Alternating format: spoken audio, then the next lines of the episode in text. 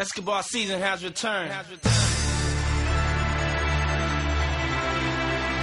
been a long time. Been a long time coming. It's life or death for me, man. But you know, there's no turning back now. This is what makes me. This is what I am. Let's. You can hate me now, QB, but I won't stop now. Real niggas, Cause I can't stop now. brave You hearts. can hate me now, Come on. but I won't stop now. Cause I can't stop now. You can hate me now. You can hate me Do it now. Do it now. Do it now. Don't hate me. Hate the money I see. Clothes that I buy. Ice that I wear. Flows that I try. Close your eyes. Picture me rolling. Sixes. Money folding. Bitches. Honeys that swollen. The richest. Knots get in ya. Most critically acclaimed. Pulitzer. Prize winner. Best storyteller. Thug narrator. My style's greater. Model data. Big threat to a lot of you haters. Commentators. Ringside try. Watching my paper. Almost a decade. Quite impressive. Most of the best is in the essence. But it's rap shit that I stand for. Expanding more to the big screen. Bill Gates dreams. But it seems you'd rather see me in jail with state dreams. Muy buenas a todos, bienvenidos a una nueva edición del podcast Back to Back. Esta semana la hemos iniciado potentes, con un temazo de Nas con Puff Daddy, Hate Me Now, Ódiame Ahora, de, bueno, que salió en el NBA 2K14 como parte de su banda sonora y uno de los temas más conocidos de los primeros discos de Nas. En la jornada de hoy volvemos a tener dos partes diferenciadas de, de programa. La primera parte vamos a tener a un periodista muy conocido, tanto del mundo como de Radio Marca, Abraham Romero. Enseguida le daremos paso. Y en la segunda parte, con el resto del equipo, hablaremos y comentaremos pues todas las novedades que han sucedido estos días. Algunas de estas novedades ya las hemos comentado en programas anteriores, como Carmelo Anthony y su futuro o no futuro, ya veremos dentro de la NBA. Haremos un breve repaso también a los últimos partidos, novedades muy muy importantes. Parece que los Wizards están empezando a salir un poco del agujero. Victorias importantes como la de Detroit en el último momento ante los Raptors. Los Raptors que llevan dos partidos seguidos eh, perdiendo en casa. Los Lakers que parece que están cogiendo otra vez ritmo. Bueno, un programa cargadito, cargadito de novedades. Y bueno, sin mucho más, pues yo creo que vamos a dar paso a nuestro invitado. Abraham Romero, bienvenido por primera vez a Back to Back. Muchísimas gracias por estar con nosotros. Gracias chicos a vosotros y, un placer estar aquí. Bueno, yo creo que sobran las presentaciones, pero por si acaso hay algún despistado dentro de nuestros oyentes, pues comentar que eres redactor de deportes del mundo.es y presentador de un programa de radio que muchos de nosotros, aficionados a la NBA o a otros deportes de, Estados Unidos, americanos, pues que seguramente sigan en Radio Marca como es Noches Americanas. Y por parte de Back to Back de nuestro programa, pues está conmigo Juanan. Bienvenido a ti también, Juanan. Muy buenas. Y bueno, Abraham, lo primero, hablar un poquito de ti.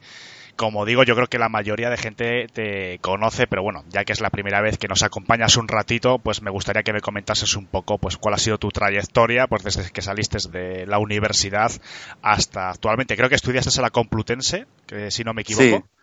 Sí, sí, bueno, eh, gracias por la presentación. ¿eh? Yo creo que no hay, no hay tanta gente que, que me conozca, o al menos eh, a, gran escala, ni muchísimo menos. Seguro que hay muchos compañeros mucho más conocidos a nivel eh, NBA España. Pero bueno, eh, sí, es, correcto lo que dices. Soy redactor de, del Diario del Mundo, de la sección de deportes, y desde hace un año, un año y poco, eh, presento en Radio Marca, como somos al final la misma, la misma casa, unidad editorial, eh, presento un programa de deporte americano que es Noches Americanas, que siempre es, está los, los martes por la, por la noche, la madrugada del martes al miércoles en, en la radio. Y, y bueno, eh, contando un poco mi, mi, vida para el que le interese, eh, sí, estudié en la Complutense, eh, estudié periodismo y justo en el último año, justo antes de empezar el último año, eh, me surgieron unas prácticas en, en el diario AS y, bueno, a raíz de eso conocí a,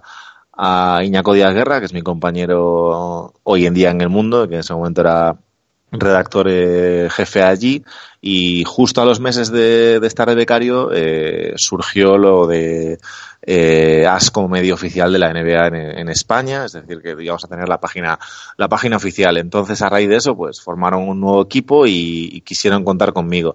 Estuve en, en, AS, en la sección de baloncesto, pues, tanto, cubriendo tanto Euroliga como, como NBA, pues aproximadamente algo más de un año algo más de un año y, al cabo de ese año y medio más o menos, pues surgió una oportunidad de venir a, al mundo a, una revista dominical que era papel en, su momento y, aquí vinimos, eh, Iñaco Díaz Guerra y yo. Y... Sí, dime. No, que, que, te iba a decir que entonces en NASA has coincidido también con viejos amigos de, nuestro podcast como Manuel y sí, sí, sí. Vamos, Juanma, Juanma Rubio es él no lo dirá, pero es uno de mis mejores amigos de la, de la profesión y sí, a Manu de la Torre he trabajado con él diariamente, a Nacho Pinilla, eh, Sergio Andrés no he trabajado con él, pero tengo relación con él desde hace, desde hace varios años, eh, porque entró justo cuando me fui yo, llegó el, llegó el AS y, y sí, con ellos guardo una, vamos, una relación genial y son eh, para mí la, la, mejor sección de baloncesto de, la hacen ellos. Eh, es una pena que ahora no tengan la de el medio oficial de la NBA, pero bueno, al final esos son compromisos de empresariales. Y, y, nada, eso yo me vine a papel y estuve en papel en la revista un año, hacía cosas de NBA para con los compañeros de marca.com y, y cuando surgió la, la, oportunidad de deportes, pues pues aquí llevo un año, algo más de un año también en deportes. Pues oye, nos alegra mucho que, también estés por aquí, porque ya te digo que, que, tus antiguos compañeros de AS, la inmensa mayoría por aquí han pasado. Así que digo que es todo un honor que, estés también con nosotros. Y bueno, si te parece bien, para aprovechar bien el rato que tenemos contigo, nos vamos a centrar en nuestra gran especialidad dentro de este podcast, que es la NBA, de la cual somos unos frikis irremediables. y me gustaría empezar a comentarte, eh, Abraham, por mi parte, pues hablar un poco de Carmelo Anthony, Después ya pasamos a Balder y un poquito de actualidad si quieres. Pero bueno, Carmelo Anthony, que hay rumores incluso de que parece que la franquicia de Houston Rockets incluso parece que se están planteando claro, de todo esto hay que cogerlo con hilos porque, bueno, son filtraciones y demás, incluso que está, podrían plantear eh, cortarle. Al principio parece que querían redefinir un poco su papel dentro del equipo. ¿Qué futuro le espera a este jugador? Que, que cuando se jubile prácticamente va a ser Hall of Famer a los cuatro días. Sí, yo creo que hay que tener eh, claras dos, dos posiciones. Eh, por un lado, Carmelo Anthony es uno de los mejores anotadores no solo de los últimos años, sino para mí de la, de la historia de la liga, por lo menos de la historia moderna de la liga. Eh, por un lado, eh, Carmelo Anthony tiene un problema y es que Carmelo Anthony ha dejado de ser Carmelo Anthony y no quiere adaptarse a, a su nivel actual, que es el de un jugador de, de rotación, de, de un equipo bien aspirante o bien de la tabla media de, de la NBA. Eh, él considera que todavía tiene nivel para ser titular, pero no lo demostró, no lo está demostrando en Houston y no lo demostró en su momento en Oklahoma, en, en un proyecto que también era importante junto a, junto a Russell Westbrook y, y, Paul George. Y por otro lado, está el problema de Houston. Houston tiene un problema y es que eh, todas esas filtraciones de las que hablas, de la posibilidad de que le corten, el tema de que filtran que no quiere ser suplente, que está obligando a la gente a, ponerle el titular, Houston está obcecado en, ponerle la cruz a, Carmelo Anthony y en, y en hacerle protagonista de la, de la crisis de resultados de inicio de temporada. Al final, Houston ha empezado muy mal por una serie de razones, la baja de Chris Paul, eh, la baja, bueno, los traspasos, las salidas, perdón, en verano de, de especialmente Trevor Ariza, eh, la llegada de jugadores como el propio Carmelo que no se adaptan para mí al esquema que tenía Houston eh, en los últimos años y, y, en esas estamos. Al final, eh, hay error, hay un error de Carmelo Anthony en creerse o en considerar que tiene más nivel del que, del que tiene, y hay un error de los Rockets en intentar, mediante esas filtraciones, hacer culpable a Carmelo Anthony de una crisis que sí que es verdad que uno de los culpables o una de las razones es Carmelo Anthony porque no no se adapta para mí al estilo de estos Rockets y por otra parte una crisis de los Rockets, de, de, de, mal juego de, y de, malas, eh, de mala planificación eh, en este inicio de temporada. Al final, yo personalmente creo que acabará cortado, pero no por, o sea, no como, como gran culpable de la crisis de Houston, sino como un jugador que, que por, dinero y, y demás no se adapta a lo que pide el, equipo. Creo que lo cortarán, que intentarán conseguir a un par de secundarios veteranos, un poco lo que, lo que intentará Filadelfia también, eh, que se adapten más a su, a su estilo de juego y Carmelo pues acabará, no sé si con LeBron James en Los Ángeles porque al final Chris Paul también es amigo, amigo suyo, uno de sus mejores amigos. Entonces, al final esto de las amistades no, no siempre sale bien. Pero no sé si acabará en Los Ángeles, si acabará en, en otro lado, no, no lo sé. Pero bueno, seguro que, que no acaba como Carmelo quiere, que es como, como titular en un equipo aspirante. Hmm. Porque yo creo que, y bueno, antes de dar paso a mi compañero, es una reflexión que comparto contigo. No puede ser que uno de los errores de Carmelo Antonio, aparte de, de equivocarse quizás con su rol como jugador, eh, sea el intentar seguir yendo a equipos precisamente que sean candidatos, ¿no sería mejor que Carmelo Anthony diga, bueno, quizás mi papel puede ser mejor o puedo recuperar un poquito cierto tono en un equipo, pues eso, de la de clase media, por así decirlo, dentro de la NBA, para que no tenga tantos focos encima todo el rato?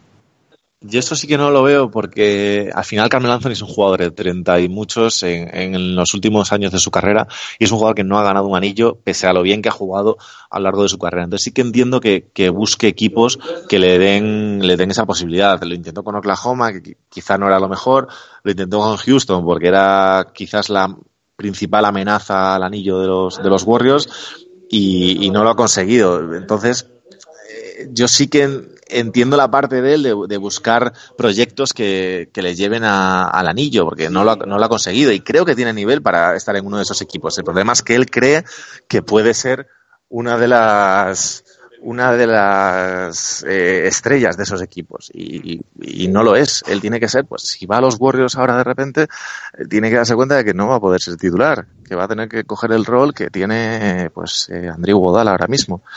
Él no puede pretender ser Kevin Durant, no puede pretender ser Stephen Curry, ni puede pretender ser James Harden, ni puede pretender ser Chris Paul.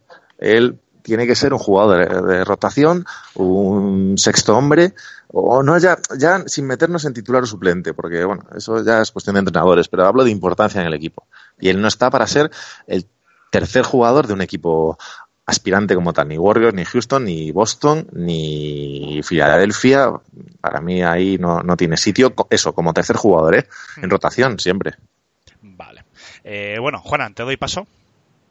Bueno, primero eh, agradecerte que estés con, con nosotros y hilando un poco con, con, la respuesta que le acabas de hacer a, mi compañero, eh, me gustaría saber Mm, en tu opinión, si tú fueses Carmelo, ¿cuál crees que sería la, la, mejor opción y cuál elegirías tú?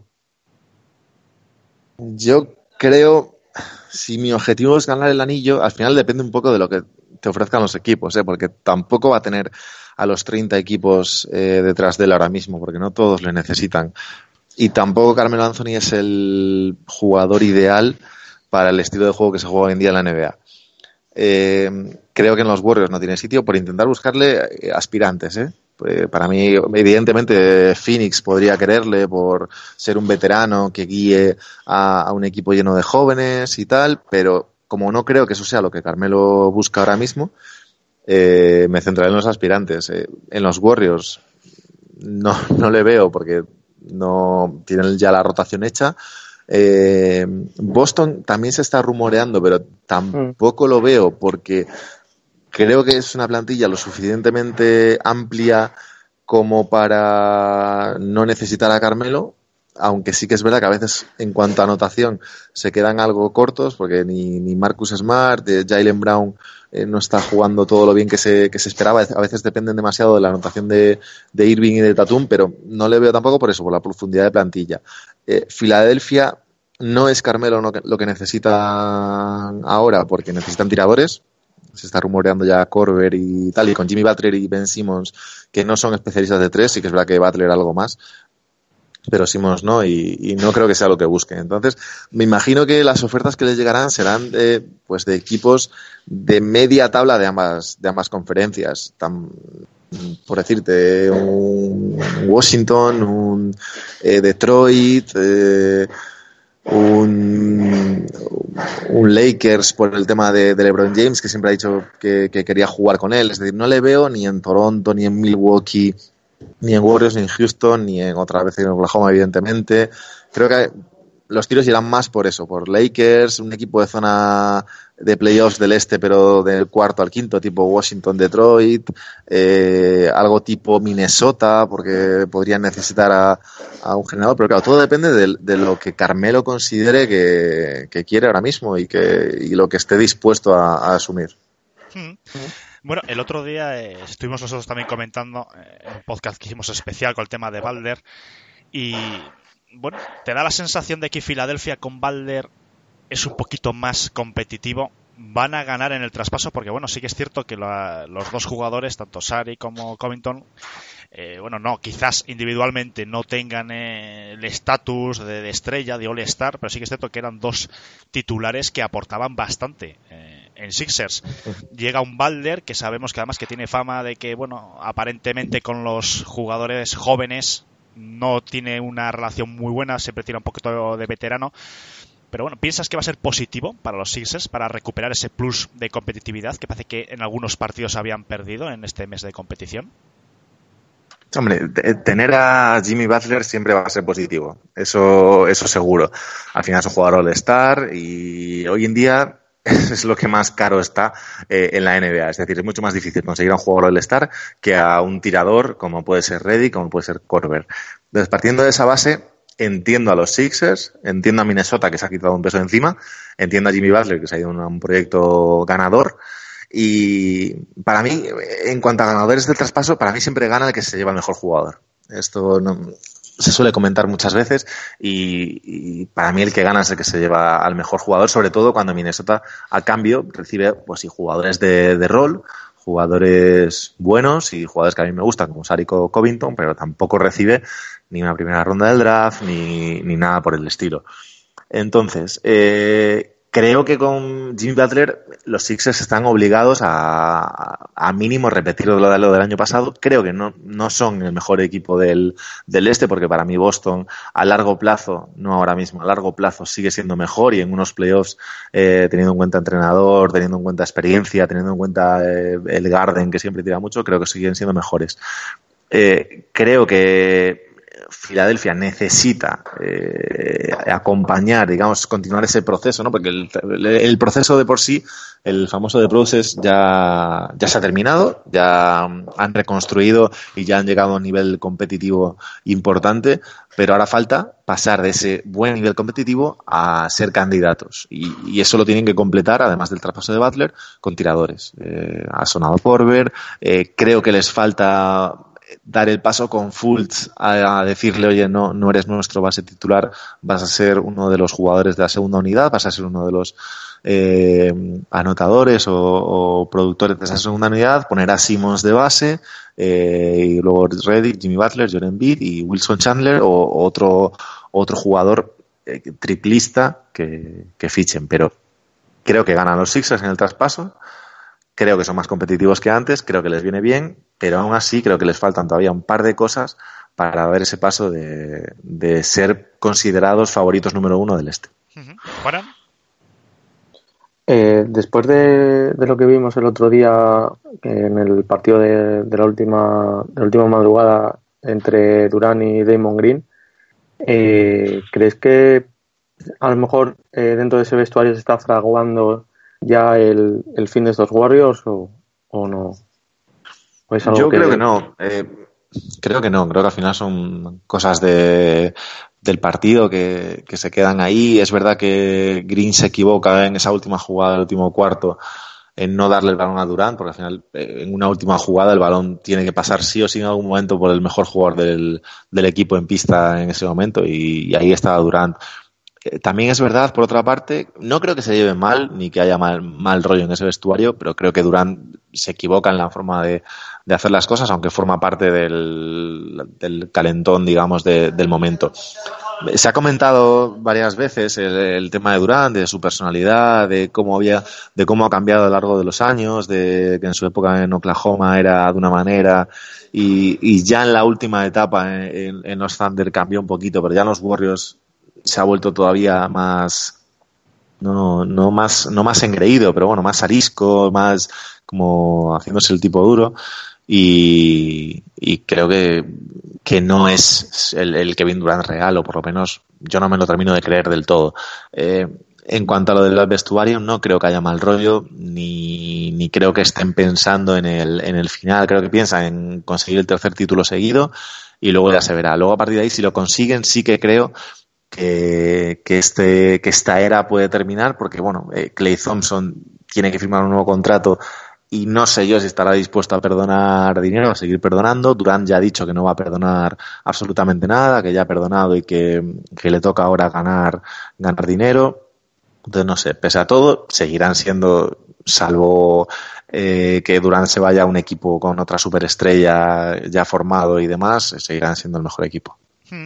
Y bueno, eh, hemos visto hace poquitas horas una lesión que, bueno, parece que recuerda un poco, ¿no? A la de Hayward del año pasado, de Levert, uno de los jugadores que estaba siendo, bueno, ya comentado, ¿no? Como candidato al jugador con mejor progresión. Y un equipo, los Nets, que actualmente están los octavos con 6 a, a 8. ¿Crees que les va a afectar a esta trayectoria? Que bueno, el balance es negativo, pero estaban todavía en puestos de playoff. Parece que era una de las sorpresas positivas del este. Un equipo pues que se lleva mucho tiempo sin hablar y si se hablaba es precisamente por todo lo negativo ¿no? que aparentemente habían hecho estos años. Pero bueno, parece que era un equipo que está empezando a asomar un poco la cabeza, ¿no? Y que se le ha cercenado esta lesión, aparentemente. Sí. A mí es un equipo que personalmente me cae bastante bien. Eh, cometieron errores en el pasado, especialmente el, famoso traspaso de, Paul Pierce y, Kevin Garnett a, a, los Celtics, que, que bueno, regalaron ahí rondas y, y, rondas del draft que le han ido pesando con los años, pero pero a pesar de eso, desde la llegada de Marx, eh, han conseguido poco a poco y con mucho esfuerzo y, y cogiendo contratos tóxicos y, demás, han ido completando una, una, reconstrucción que parecía que este año podía llegar un poco a su, a, su balance equilibrado en cuanto a victorias derrotas. ¿no? Eh, hablas de lo del jugador más mejorado.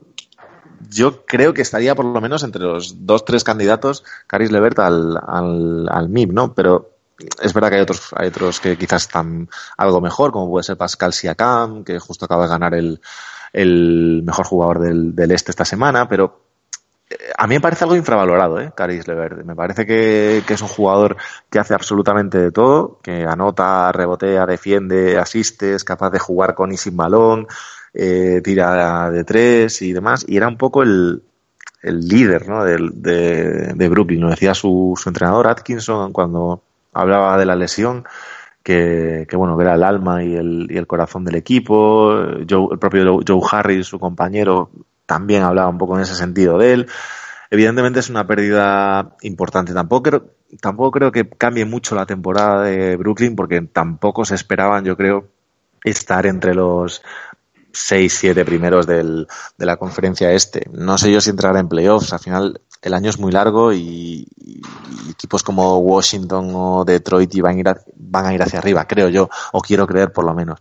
Pero sí que es verdad que es, es un palo en, en el sentido de que tenías a un jugador que era tu líder, que era, pues sí, al final el, jugador en, el que eh, construir alrededor, porque puede ser Jarrett Allen también, eh, podía haberlo sido de Angelo Russell, pero parece que no. Entonces, estaba siendo Levert por números, por rol y por protagonismo. Y a ver cómo vuelve de esa lesión. Ya estamos viendo, por ejemplo, en el caso que comentabas de Hayward, que le está costando muchísimo volver, también porque la, la tuvo antes de verano justo que operarse de nuevo y y al final eso va mucho con, con el jugador y con el, el, cuerpo y de cómo, cómo se recupera. Paul George, por ejemplo, ha vuelto a ser el jugador que era en, en cuanto a números y en cuanto a importancia en el equipo. Entonces, en, con Hayward tengo, no tengo dudas porque creo que volverá, pero le va a costar más todavía. Sobre todo porque ha llegado en un, en un momento de la temporada en el que también los Celtics están mal y parece que él está todavía peor, pero, pero no es así. y, y Levert, pues eso, eh, esperemos que vuelva lo antes posible. Es una lesión fea, además, porque por la forma y, y el momento que fue justo tres segundos antes del, del descanso, pero bueno, eh, ojalá vuelva lo mejor posible y, y podamos seguir disfrutando de él. Juana, Um, has comentado de, del- de los Celtics. Eh, ¿Cuál crees que es el, el problema de este año al, al anterior? Si incluso a lo mejor analizando la plantilla, eh, este año es mejor equipo que, que el año pasado. ¿Cuál crees que, que es, la, que es lo que pasa? Bueno, eh, el año pasado es verdad que también tuvieron una pequeña mala racha de resultados eh, y de hecho creo que también por esta época, sobre noviembre y diciembre, eh, la plantilla es, es mejor, es evidente. El, año pasado no contaban con Hayward, es verdad que este año Hayward no está, como decía, al, al 100%, pero, pero está, que es, que es importante. Tatum es mejor jugador que el Tatum de noviembre de 2017.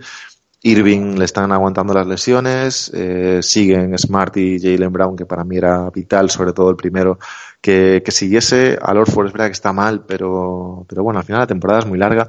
Al equipo, el año pasado ya le costó coger el, el ritmo, pero como decía antes, para mí sigue siendo el mejor equipo. Es verdad que como Toronto y Milwaukee están muy bien, muy, muy bien para mí, por encima de lo, de lo esperado. Es verdad que esperábamos que Antetokounmpo estuviese genial, que con Baden-Holzer podía eh, dar otro pasito adelante en su carrera y que Kawhi Leonard a los, a los Raptors les iba a dar muchísimo. Eh, quizás como ellos están tan bien, como Toronto y están tan bien, vemos eh, mucho más o se, se amplía mucho más eh, la, la crisis o la presunta crisis de los Celtics. Creo que esta final es muy largo, tanto en una conferencia como en otra. Eh, hay equipos ahora mismo fuera de playoffs que estoy segurísimo que van a entrar y en el caso de los Celtics no sé si acabarán primeros, segundos, terceros, pero como dije antes, eh, lleguen como lleguen, a no ser que tengan lesiones eh, importantes y, y que no les puedan, no les permitan tener jugadores importantes en, en las eliminatorias de playoffs, creo que llegarán, salvo traspasos, eh, con, el, con el rol de favoritos.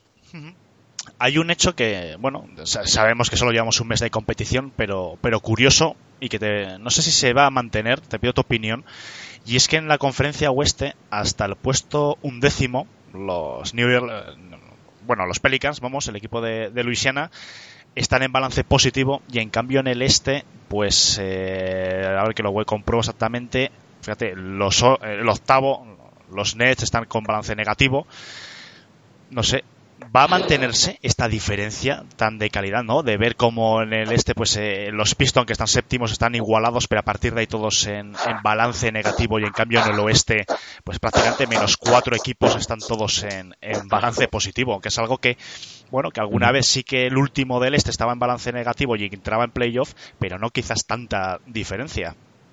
Sí, a ver, al final, hi- históricamente en los últimos años siempre se ha considerado que la mejor conferencia era la oeste y que había una diferencia importante entre ambas. Yo este año no veo tanta diferencia en cuanto a los mejores equipos. Es decir, creo que hay muy buenos equipos en el este, como Toronto, Milwaukee, eh, los Celtics, eh, esos, esos tres, o junto a Filadelfia, esos cuatro sobre todo. Pero sí que es verdad que al final la, la clase media sigue siendo mejor la del oeste. Es decir, eh, va a estar muy igualado en el oeste hasta la última semana, hasta que lleguemos a abril. Eh, no van a estar decididos, estoy seguro, ni el quinto, ni el sexto, ni el séptimo. Van a estar ahí equipos, pues eso, de Utah, Minnesota, eh, los Pelicans, Portland, los Lakers, incluso Memphis, eh, San Antonio y Sacramento, los tres que pensábamos que no, que este año iban a estar mucho peor y al final, mira, están los tres en playoffs de momento y equipos como Houston y, y Lakers están, están fuera. Sí que es verdad que, que en el este hay equipos que han empezado fatal, fatal, como Washington o Detroit, que ha ido un poco eh, irregular, pero no sé si en cuanto a eso, en cuanto a los mejores equipos, es verdad que los Warriors están por encima de, de cualquiera, pero, por ejemplo, Houston de Denver, que está ahí en lo alto del, del oeste, no los veo muy, muy superiores a los actuales Raptors o a los actuales Bucks. Eso sí que, sí que es verdad. Sí que es verdad que después, en la clase media, pues eso, lo dicho. Eh, Utah es mejor que Orlando, eh, Pelicans es mejor que eh, Washington y, y, todo eso. Pero, pero no, ya te digo, no ve, a nivel élite, no veo esa diferencia. Hmm por lo que he oído, que me queda con la cosa, apuestas por una recuperación de Minnesota, porque veo que aunque estén ahora mismo 5-9, eh, penúltimos de la conferencia, sí que les incluyes en abril como candidatos a entrar en playoffs. ¿Sí que crees que se van a sí. recuperar?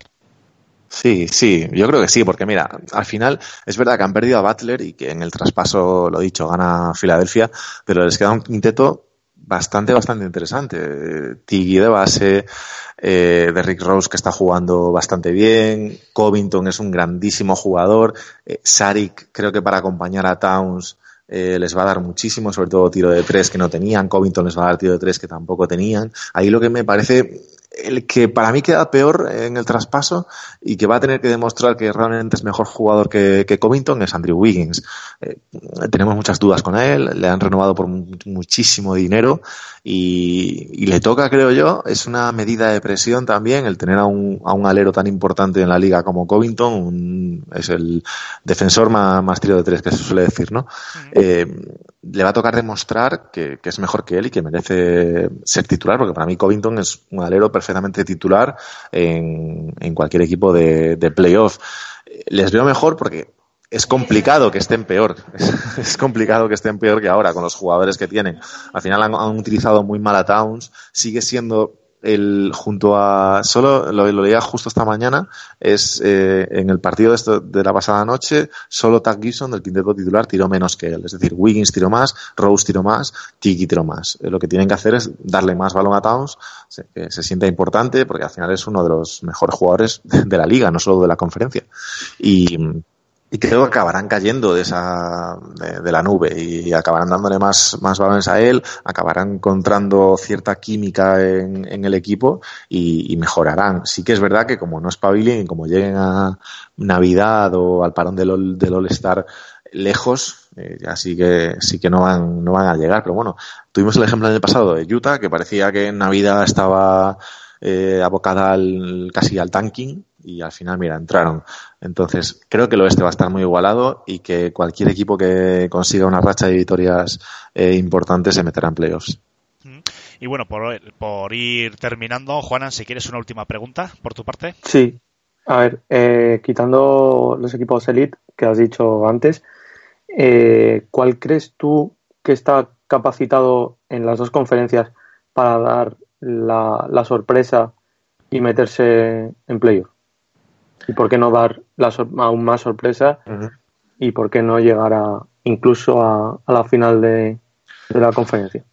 Bueno, en el oeste, si tuviera que apostar por alguien de los que a principio de, de temporada considerábamos que no eran favoritos 100%, pues hombre, yo creo que hay que hablar de Denver. Eh, al final, es verdad que ahora puede parecer élite porque ha empezado muy bien la temporada y pues lo dicho, ¿no? Eh, en el oeste hay equipos de los teóricos favoritos que han empezado muy mal, pero hombre, eh, no es uno de los cuatro equipos, creo yo, que pensábamos que iban a estar en los cuatro primeros puestos de, de, la, conferencia. Al final, eh, siempre pensábamos en Washington, Houston, eh, Oklahoma, Utah digamos, esos cuatro eran los que los que se hablaba a principio de, de, temporada y mira, están ahí.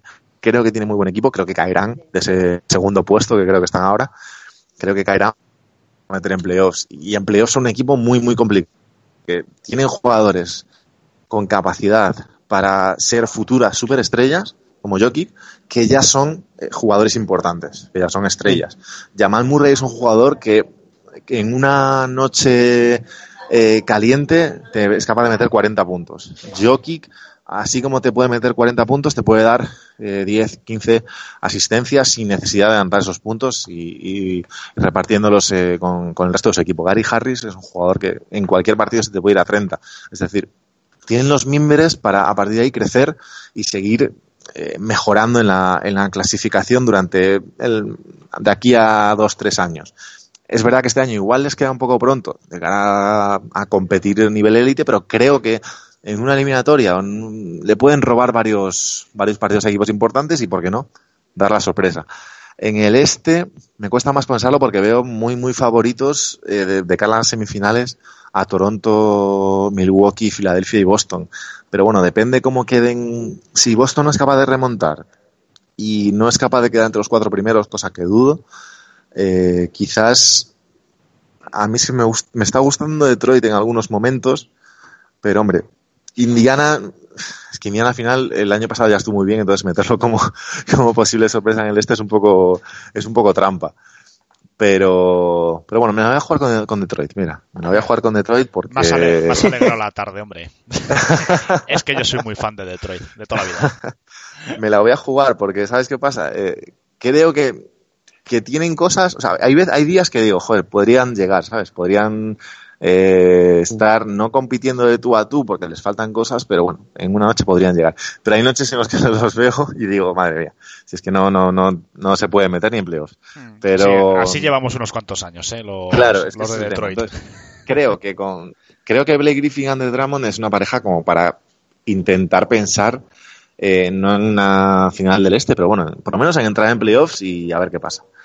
Creo que Reggie Jackson es un director de juego decente y creo que le faltan cosas alrededor como para creer. Eh, veo noches buenas y muchas más noches malas de Stanley, Johnson.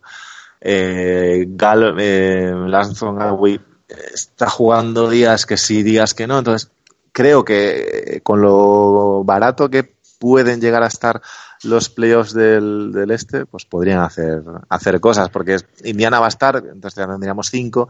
Miami tengo dudas porque han perdido ahí un poco y no sé si están al mismo nivel que en los años anteriores. Washington está fatal y yo creo que ese vestuario va a estallar en cualquier momento, entonces igual puede estar barata la octava plaza y quién sabe. Eh, confío menos en ellos que en, que en, Denver, ya te lo digo. ¿eh? Y bueno, para terminar ya, que no te queremos liar mucho más, Abraham, eh, una pregunta más general. Y además tú que presentas un programa eh, que bueno que es multideporte, de temas americanos, además escribes también en un diario digital como es El Mundo. ¿Cuál es la salud general de la NBA en España? Bueno, yo creo que buenísima. Yo creo que buenísima. Cada día hay más no solo a nivel de los, de los medios generalistas, que, que cada día es, es mejor la, es mayor la difusión y mayor sobre todo el interés de los aficionados, sino a nivel el, que cada día hay más blogs, cada día hay más podcasts como el vuestro, ¿sabes? Que están genial para el, para lo que es el aficionado, porque muchas veces el, me las noticias de NBA o la actualidad de NBA no es lo que sale en, en, los programas de televisión, sino que hay mucho más y el, creo que el espectador, sea un espectador experto, sea un espectador de nivel medio o casual, encuentra lo que busca en cualquiera de las plataformas. Creo que en televisión, en Movistar, se hace muy bien. Creo que a nivel escrito, en los generalistas, en los grandes como Marca, As, eh, El Mundo, El País, creo que se hace bastante bien, pese a que hay muchas críticas a veces, pero creo que para el aficionado medio, que es al final al que va dirigido el, estos, estos eh, diarios, se hace bastante bien. Y luego para el aficionado experto hay un montón de opciones. Es que no, no, nunca ha habido tantas opciones como ahora. Y de hecho me sorprende a veces que la gente siga criticando a, a algunos medios, porque eh, no, me pasaba a mí cuando estaba en AS, o bueno, sé de compañeros de marca que les pasa, que que la gente espera a lo mejor eh, lo que quiere leer, lo quiere leer en todas partes. Y al final, pues si alguien, yo por ejemplo soy un fan de los Sacramento Kings, sé que no voy a encontrar un artículo eh, a diario ni semanalmente seguramente de los Sacramento Kings en marca o, o en AS. O sí, porque ahora están muy bien. Pero a, a lo que voy es que tenemos millones de opciones y yo si quiero leer algo de los Kings y no sé inglés, eh, seguro que en, en, la cuenta de los compis de, de, Kings Spain, que lo hacen muy bien también, encuentro cosas. Y, y de los Pistons seguro que, que igual, me refiero, tenemos un montón de opciones y es, y es la, la mejor época para mí de, para el aficionado de NBA en, en España. Hay canales de YouTube cada vez, hay más canales de YouTube que analizan las jornadas, analizan los, las estadísticas de los equipos, el nivel, está el compi Andrés Monge, que es amigo mío, ya se ha abierto canal de, de YouTube también. Sí, y- estuvo por aquí hace también un, un Mm, mes y Claro, o sea, me refiero, hay de todo. Y Fran Merino, que hace cosas también, eh, eh, demás, básquet, me refiero, hay para todos los públicos. O sea, si tú eres un tío experto que te gusta la estadística y tal, pues vete con Andrés. Si, si eres más del día a día, de, ah, bueno, cinco minutos, a ver qué ha pasado, pues con otro.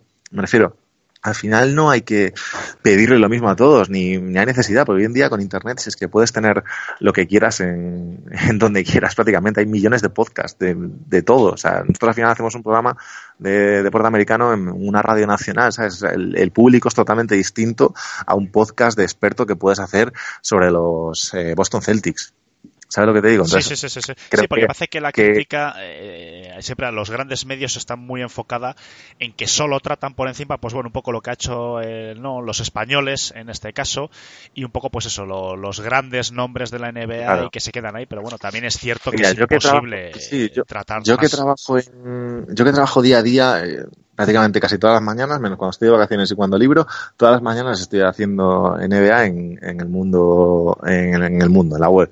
Y te puedo asegurar que al final eh, lo que más interesa al lector del mundo, porque al final es que es para el que trabajamos, Sí, ¿sabes? sí, sí, es es o bien eh, pues LeBron James evidentemente Luka Doncic eh, los españoles no siempre sabes no no no siempre. Si hoy por ejemplo pues interesaba mucho la lesión de Levert no no el morbo de enseñarla sino lo que había pasado pues era la, la noticia del día pero no solo en el mundo sino eh, en marca en as y en cualquier medio pequeño los chicos de YouTube que sigo por Twitter lo está- la estaban poniendo o sea lo que voy es que tienes eh, tantos canales de, información para seguirla que me parece un poco ridículo a veces pedirle a, a yo que sé, a, a El Mundo que, que ¿por qué no tienes hoy un, art- un artículo sobre los 20 puntos de Carl Anthony Towns? Digo, pues, pues no, porque ha jugado, otro que lo ha hecho mejor o hay, o hay una historia de alguien que puede interesar más al público de- del mundo. Y al final yo sí, yo sí soy de los Kings y quiero, es que es lo que es un poco la- el argumento de antes. Si soy de los Kings y quiero leer eh, sobre el triple doble de Darren Fox, eh, pues sé que sé que no el, el mundo no va a ser el, el lugar idóneo, pero si soy eso, pues me, voy a YouTube, me miro el vídeo y me voy a una página de Sack Royalty o lo que sea y, y lo leo. A lo que voy es que hay tantas plataformas donde puedes leer tantas cosas que, que eso, que creo que la salud de la, del, de la NBA en España es, está mejor que nunca, de verdad.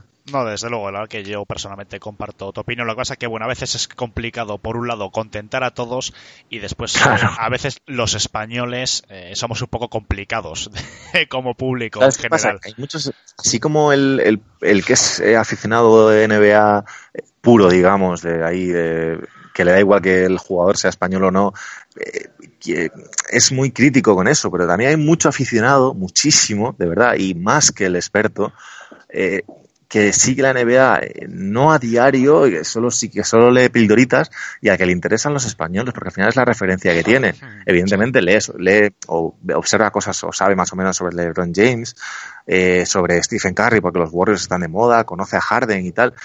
Pero a lo que voy es que el, el aficionado de NBA en España no es solo el aficionado que está en las redes, que comenta, que, que sabe, ¿sabéis? Eh, Hmm, creo que hay sitio para todos y que nosotros, los, los, los diarios grandes, pues sí, es, sí que es verdad que a veces hacemos historias y yo mismo hago historias sobre cosas que sé que no van a leerse tanto como hacer eh, la última jugada de Doncic. Mm. Sí, lo sí, sé, sí, pero, pero la haces por- porque también te gusta y, y tal, pero ya te digo, eh, hay tantos canales que, que quejarse de eso a veces eh, hay que entender las dos partes, ¿sabes? Entender que tú como aficionado experto buscas cierta información y entender que esa información no tiene por qué estar en todos los medios. Y entender también que hay más aficionados a la NBA que tú y que no saben tanto como tú y que seguramente no quieren lo mismo que tú. Desde luego. Pues eh, muchas gracias. La verdad no te queremos liar más y que además eh, el, el tema que has sacado eh, a raíz de mi pregunta es un tema que la verdad que es cierto que siempre se habla mucho, sobre todo en los comentarios, en las páginas, la verdad que es un tema, un debate que siempre está po- en el aire. Luego ya no entro, de- ya no entro en, en el enfoque de, de mis compis, ¿eh? En algunos temas o lo que sea. Ahí ya no entro porque ca- cada uno tiene su estilo de, Sí, sí, sí, desde luego. eh, tal, pero, pero bueno, creo que es así, que la- el estado actual es, es muy sano, es está mejor que nunca y hay, pues eso, canales para todos los gustos. Bueno, pues Abraham, ha sido un auténtico lujo, de verdad que has estado este rato con nosotros, espero que tú también hayas estado a gusto con nosotros y si en un futuro pues eh, te apetece volver o lo que sea, pues oye, vamos, nosotros encantados, la verdad que ha sido un- todo un honor. Nada, el honor es mío y oye, que da gusto ver que, que siguen saliendo proyectos pequeñitos como el vuestro, que, que eso, que lo que hablábamos, que dan espacio a, a temas que pues a- en los diarios generales no llegamos o, o- o- o así, pero bueno, que, que ha sido un honor y que bueno, ya sabéis, para lo que necesitéis, lo que queráis, aquí estoy y, y un placer. Pues muchísimas gracias, Abraham, y hasta la próxima. A vosotros, hasta luego. Muy bien, pues tras esta más que interesante entrevista con Abraham Romero, al que le agradecemos muchísimo que haya estado este rato con nosotros, se incorpora a la grabación pues el resto del elenco de Back to Back, Iñaki, Jorge, Toby, Sergio y Emilio. Bienvenido a los cinco. Muy buenas. Muy buenas. Buenas. Hola. Bueno, os sumáis a Juanan, que ya estaba conmigo en la entrevista. Y yo creo que tenemos mucho de lo que hablar. Algunas cositas que ya hemos comentado en la entrevista, pues temas de Carmen Anthony, Balder y demás. Pero yo creo que esta parte del programa hay que empezar con lo que es una de las grandes noticias de la semana, que es que los Warriors, eh, bueno, parece que hay mal rollete ahí un poco en el, en el equipo. Principalmente entre Kevin Durant y Draymond Green, toda a raíz de esa jugada, ¿no? Pues que bueno, que sube el balón Draymond Green, no se la pasa a Kevin Durant, que se ve que se la había pedido. Y Draymond Green, pues en un alarde de inmensa calidad, como es habitual en él, pues se acaba tropezando con un, yo qué sé, con una madera del suelo y, o con el aire directamente, se cae y Kevin Durant pues parece que no lo- se lo tomó muy bien. Entonces, bueno, Emilio, empiezo por ti, ya que has sido el último al que has nombrado. ¿Qué te parece este mal rollo? ¿Piensas que va a ir a más? ¿Piensas que bueno que Steve Kerr y un poco que la gerencia va a intentar que no vaya más, intentar este año pues consolidarse, ¿no? Como esa dinastía, o puede que sea un anticipo de lo que nos espera de cara a, final de temporada, la agencia libre y, un posible final de este mega equipo. Bueno, lo primero, darte las gracias porque me den la palabra el primero, la verdad que es un honor. Y a partir de ahí creo que, que es un incidente mucho más grave de lo que parece. Es decir, yo creo que al final limarán aspereza. Eh, en, el, en el plano deportivo no creo que sea algo demasiado importante, pero sí es verdad que en el plano personal y a la hora de renovar Kevin Durant en un verano tan crucial para los Warriors como es este de 2019, creo que estas cosas van a ir pesando. Yo esperaba mal rollo, pero con la incorporación de Cousins, ya lo hablamos en otros programas de inicio de temporada y parece que sin llegar Cousins ya parece que la bomba ha explotado. No sé hasta qué punto hasta qué punto supondrá una posible salida de Kevin Durant, pero las declaraciones de, ambos lados, tanto la de Green como la de Durant, no han sido nada conciliadoras. Y si a esto le sumamos que la franquicia ha tomado partido, pues tenemos lío asegurado. Sí, la última noticia es que Draymond Green va a recurrir dicha sanción al sindicato de jugadores. Que yo creo que es un poco más de orgullo que otra cosa. Sergio, continúo contigo, ¿no? Porque bueno, por dinero sí que creo que la multa son ciento y pico mil dólares, que para cualquiera de nosotros es mucho dinero, pero para él yo creo que es una cosa más de orgullo, una cosa de que quizás esté rebelando contra, no sé, quizás contra la franquicia. Hombre, sí, se tiene que entender como una pequeña rebelión de la franquicia, como, bueno, en realidad ejercer sus derechos como empleado de todas maneras. Sí, no le ha parecido bien porque además el partido de suspensión ya lo ha cumplido, así que no ha debido parecerle bien y es más, más un gesto de, oye, a mí no me vais a tapar por encima de Durán porque Durán sea mejor, reclamo y a ver qué dice el sindicato de jugadores. Y bueno, pues lo protestará, quizás le devuelvan el dinero, quizá no, pero el partido ya se ha perdido y la magia está ahí dada. Creo que eso es, es eso, es el dar la imagen de que, bueno, tampoco voy a dejar aquí que me pisoteen sin quejarme, porque ya sabemos que Draymond Green no es la típica persona a la que le puedes hacer algo y te deja tal cual estás. Toby, continúo contigo. Eh, posiblemente, objetivamente, quizás eh, Kevin Durant, bueno, es mejor jugador, es mucho más completo. Cualquiera en su sano juicio, ¿no? Pues una última pelota para buscar una victoria en el último momento, pues habría que pasársela a Kevin Durant. Posiblemente incluso por galones. Pero hasta qué punto Kevin Durant tiene, no sé, ese, eh, no sé cómo decirte, quizás esa, esos argumentos, ¿no? Para enfrentarse a, a Draymond Green, decir, oye, pásamela a mí, no sé, para enfadarse. Bueno, no dejan de ser compañeros. Draymond Green también es All-Star, es una estrella. Bueno, pues se, se la jugó. No sé, quizás Kevin Durant se tenía que haber callado por lo menos delante de las cámaras. Sí, yo creo que, mm, que los dos terminaron sobreactuando una, una situación que podría haber sido algo de partido, pero que se va a transformar en algo creo que muy serio para los Warriors. Porque Durant, eh, sí, todos creo que entre Durant y Draymond Green el último tiro se lo daríamos a Durant, eh, porque es mejor jugador, eh, al menos en ataque. Entonces, creo que sí tenía en cierto punto sus, eh, a ver, tenía su argumento, su punto para reclamarlo, pero Draymond Green, no nos olvidemos, es, es una estrella, es eh, el alma en cierto punto de, de los Warriors, el, el jugador que le da energía y demás, y tampoco veo tan descabellado que haya intentado jugársela, aunque no le, no le terminó funcionando. Ahora después, todo lo que, lo que sucedió primero con Durán recriminándole eh, adelante de todos, algo que creo que, que no es de buen compañero, y después la, la posición que toma la franquicia, que me parece lo peor de todo, la gestión de la franquicia, eh, agarrándosela con Green, creo que que termina siendo, terminan ensuciándose ellos mismos en una situación que podría haber pasado bastante desapercibido y no eh, genera tú una tensión en un vestuario que si hay algo que no necesita es eso, porque tantas estrellas juntas sabíamos que en algún momento podían traer este tipo de problemas. Hmm. Bueno, parece que tenemos nuevas informaciones, que estoy mirando aquí un poco, que parece que Draymond Green ha dicho un poco a la prensa, pues bueno, que, que lo han hablado, que no, que van a intentar que no vaya más, pero bueno, a mí me da la sensación, Juanan, de que esto es un poco, pues bueno, para que no vaya más, sobre todo de cara a la prensa, de no montar follones. Pero bueno, ¿a ti te da la sensación, Juanan, de que esto va a colear el resto de la temporada? O que bueno, que será un calentón y poco a poco, si acompañan además los resultados, se irá, se irá enfriando? Eso es primordial. Si los resultados acompañan y, y al final, pues el equipo hace lo que se espera que tiene que hacer un equipo de la calidad de los Warriors, pues quedará como una mera anécdota y, ya está. Si no, eh, uno de los dos, por no decir Green, está fuera en, antes de febrero. Porque yo creo que ya hemos visto que la franquicia toma parte a favor de, Durant por la sanción a Green entonces, si sigue a más, yo le veo fuera en, antes de febrero. Bueno, para no extendernos tampoco mucho, de momento no hay más informaciones, más que bueno lo que se rumorea y demás.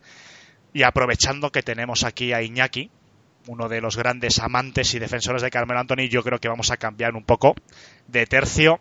Es un tema que hemos comentado también en la entrevista con Abraham Romero, él ha dado su, su opinión al respecto, pero bueno, Iñaki, tú que llevas mucho tiempo siguiendo a, a Melo, me gustaría saber tu opinión de su estado actual en Houston, de si piensas que se puede arreglar su situación o no, si es inevitable su salida y a dónde te piensas que puede ir o a dónde mejor dicho, más que a dónde piensas que puede ir, a dónde le vendría mejor, porque bueno, yo, como le comentaba a Bran en la entrevista, quizás ir de contender en contender precisamente no es lo que necesita. A lo mejor necesita un equipo de clase media sin tantos focos mediáticos, sin tanta atención e intentar recuperar cierto nivel. No sé lo que opinas tú, Iñaki. Bueno, yo creo que para empezar los Houston Rockets están siendo pues tremendamente irrespetuosos, ¿no? Porque eh, al margen de que es cierto que, bueno, digamos que el nivel de Melo no, no es el que probablemente se esperaran, pero bueno, tú estás fichando un jugador por el mínimo de veterano, ¿no? No creo que, yo entiendo que si el año pasado recibiera más críticas porque estaba cobrando un salario de estrella mundial, ¿no? Y no estaba rindiendo por, el, por, por su salario. Pero eh, este año le fichas por el mínimo veterano. Es normal que, que Carmelo vaya eh, poco a poco empeorando, porque los años pasan para todos. Para algunos, como Lebron, como vimos anoche, no, pero la, en general para todos. Eh, así que yo creo que, que, Carmelo lo que tiene que hacer es, eh, si se va de, de, Houston, que la verdad es que no sé cómo está la situación todavía, pero, pero estaban ahí, ahí discutiéndolo y, y según las informaciones parecía que sí se le iban a cortar. Eh, buscar un, equipo que, que se pueda adaptar bien a él, ¿no? Como, como tú decías, eh, yo leí el otro día informaciones de que los Lakers eran los mejores posicionados, eh, luego estaban los Sixers por ahí, Miami también le quería, entonces, pues creo que equipos luego no creo que le falten, sinceramente, porque fichar a Carmelo por el mínimo veterano, sinceramente, no, no me parece una mala opción. Y, y veremos, pero, pero para empezar, lo primero es que creo que los Houston Rockets han sido tremendamente irrespetuosos con Carmelo para como intentar argumentar que él tenía la culpa de sus derrotas, cuando es cierto que puede tener parte de culpa, pero si no, no es el principal foco o lo que te hace perder un partido, ¿no? Creo que había mucho más y, lo han culpado, lo han pagado con él y, bueno, pues a ver qué pasa, ¿no? Jorge, misma pregunta, que yo sé que tú también eres aficionado a Melo y a su trayectoria. ¿Dónde piensas que puede acabar este buen hombre? ¿Todavía tiene recorrido de cierto éxito en la NBA o quizás hay que acostumbrarnos a un Carmelo pues de un segundo plano? Bueno, a ver, yo creo que si, si deciden los Lakers, como ha dicho Iñaki, que son los mejores posicionados, fichar a Melo, pues para mí sería la mejor opción para, eh, para su futuro. Pero claro, yo creo que también podría hacer un movimiento tipo Wade, volver a Miami, pues con, con los Knicks y terminar ahí su carrera, o sea, Knicks Denver, perdón y terminar ahí su carrera, que son dos, tres años lo mucho que le queda. Y ya, pues como deseo personal, pues como soy de los Celtics y a mí Melo siempre me ha gustado y es un, un tirador bueno, pese a, a los porcentajes que ha tenido últimamente, no me, no me disgustaría para nada verle vestido de verde. Ujú. Bueno, hombre, le favorece el verde. El... Iba a hacer un chiste fácil, pero es que me- lo voy a decir, es que el, el verde adelgaza. Entonces, pues bueno, Yo tengo, yo tengo una pregunta. ¿Vosotros creéis que, que Melo en Celtics con, con el entrenador de los Celtics, con Brad Stevens, mejoraría? ¿Se convertiría en, en Michael Jordan? Yo Prácticamente. Creo que, podría, creo que podría pasar, ¿eh? Porque si hemos visto que Terry Rozier parece, bueno, mm, eh, Stephen Curry mm, negro, pues Carmelo Anthony a lo mejor con Brad Stevens podría convertirse en, en una leyenda, ¿no? Yo ahí lo dejo. Hombre, Está claro que mejoraría, porque Brad Stevens es un entrenador buenísimo. Y solo hay que ver los partidos que está haciendo Aaron Baines, que parece, parece el mejor defensor de la historia de la NBA. Sí, sí, parece Mutombo en, la- en Sí, sí. la zona. No, si me dejáis a mí comentar un poquillo al hilo de esto, yo creo que el problema es cuando vemos a Carmelo Anthony como un tirador, que es algo que no- él no es, ni ha sido, no ha sido nunca en su carrera. El año pasado lo intentaron en Oklahoma y no lo están consiguiendo, no lo consiguieron. Los Rockets no lo han conseguido. Él es un jugador de jugar aclarados y jugar, hacerle jugadas para él. Es un, yo qué sé, por ejemplo, Luke Williams lo hace perfectamente en los Clippers desde sexto hombre y tal. Y creo que ahí está el problema de enfoque y por lo que no está funcionando bien. Porque él es un jugador que es experto en crearse su tiro, sacar la ventaja y clavarte la cara hasta en la cara. El ejemplo es Luke Williams, pero bueno, con 10 o 12 hamburguesas de más y 10 o 12 centímetros de más. Pero que es, que es un tema creo- de tiroides, por Dios, Sergio. bueno, pues quizá, no lo sé. Oye, estamos Pero- muy faltones, ¿eh? Sí, faltones de pero lo habitual. Yo creo mucho, que mucho, el, mucho. el equipo que necesita él, quizá tienes más razón tú, Alejandro, es un equipo que a él le dé papeles, pero sobre todo en eso, jugarse el aclarado en su jugada, no ponerle ahí a esperar en la esquina como si fuese un, bueno, Gigi Reddick es que es buenísimo, pero como si fuese, yo qué sé, un Muscala de la vida o un Bellinelli, una cosa así, porque no es un tipo de jugador que él sea. La verdad que es complicado y da pena porque, bueno, sabemos que es un Hall of Famer, sabemos que yo sigo pensando y sigo insistiendo que, bueno, y como también comentaba Abraham en- eh, cuando hemos estado con él, quizás sea él el que no se adapte a una situación de estar en un equipo de clase media y siga insistiendo, ¿no?, en, en buscar un- ese anillo que nunca ha logrado. Pero quizás ahí está el problema. Yo creo que un equipo, pues eso, de tanto de la conferencia oeste, incluso en la conferencia este, que es un poco menos mediática, un equipo, pues yo que sé, de, de clase media, un Washington, un, no sé, un Miami, cualquier equipo de estos que están ahí peleando por playoff, podría encajar, no tendría tantos focos y podría realizar quizás un juego más acorde a su situación actual. Yo creo que seguir insistiendo en ir a equipos competitivos, donde le van a exigir el 100% cuando él ya no está dando el 100%, yo creo que está hundiendo su carrera de forma prematura. Yo creo que hay otros jugadores que se han adaptado mejor a su rol. Wade quizás es el mejor ejemplo, incluso Novisky, pero principalmente yo creo que Wade, habría que compararle en este caso.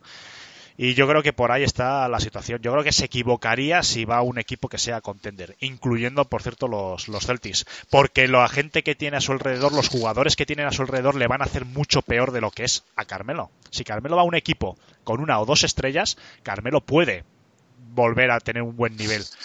Pero si va a un equipo que esté plagado de estrellas, sobre todo como Celtics, yo creo que sus carencias, que son muchas, se van a acentuar. Y eso pues va a hacer que Mm. acabe como, como en Houston. No sé, esto es una opinión personal mía. No sé si tenéis algo más que comentar, compañeros. A ver, yo, yo- yo solo una cosa. ¿Alguien sabe si los Warriors tienen espacio mm, de veterano? Pregunto, ¿eh? Porque Están, yo... los- están los Warriors como poco Sí, contrato. tener tienen, porque Tienen, el, pues ojo, contrato de mi- el contrato mínimo se lo pueden ofrecer a cualquiera. Sí, además yo creo, yo creo que no cuenta para el impuesto de lujo, ¿no? Me- no sé si me equivoco. ¿Los mínimos de veterano o sí? Sí, cuentan, pero lo que tienen es que por más que hayan pasado el, el tope e incluso el impuesto de lujo, pueden ofrecerlo igual eh, por el sueldo mínimo. Pues, pues si quiere ganar el anillo ya sabe dónde tiene que ir. No creo que tenga muchas más opciones, si no. Yo, lo sé. Alejandro, Sí, sí, dime, dime, Jorge.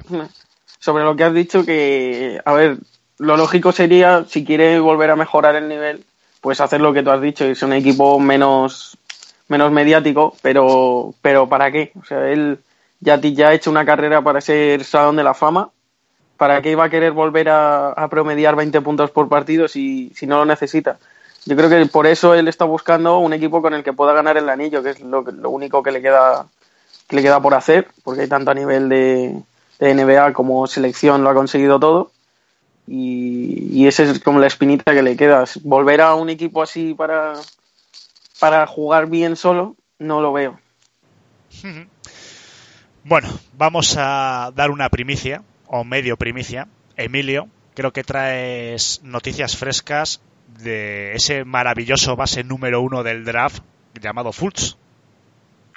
Sí, la verdad que, que el otro día, hablando con, nuestro compañero del Playmaker, con Santi, que también es un gran aficionado de los Sixers, me, me dijo que, que escuchar un podcast, que, que esta semana no, tuve el, no tuve el, no tuve tiempo para poder escucharlo y, me, y fallé un poco. Eh, el tema es que se comentó en este podcast, en el podcast de ESPN de 973, el periodista Brandon Robinson hacía alusión a, un motivo especial de, la lesión de Fultz. Todos, todos conocemos que, o por lo menos lo que se ha hecho ver a ojos de la prensa, que Markel Fultz había tenido como una lesión de prácticamente del hombro y que eh, después tuvo unas co- consecuencias mentales en el sentido de que se le olvidó tirar. Pero según una fuente de la liga, muy cercana a los Philadelphia 76 y, y desvelado por este, por este periodista Robinson en dicho podcast, se rumorea que Markel Fultz eh, tuvo un accidente de moto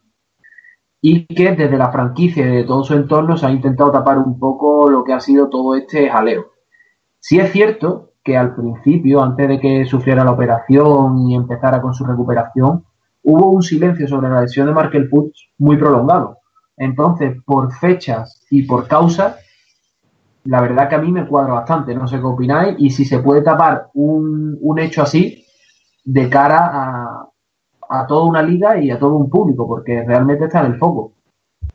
Yo creo que, que si han tapado algo como eso, la verdad es que los 76 lo han hecho muy, muy bien, ¿no? Porque hoy en día prácticamente todo sale a la luz y algo como que un jugador de, de moto se estrelle o tenga un accidente, quieras que no puede aparecer un parte en la policía o... Sabes que si tú te informas podrías lleg- llegar a obtener esa información, así que si lo han, si lo han cubierto, lo han hecho real, realmente bien y también explicaría que lo que le pasa a Fuchs, ¿no? Pero creo que yo lo veo difícil, pero es una hipótesis, claro.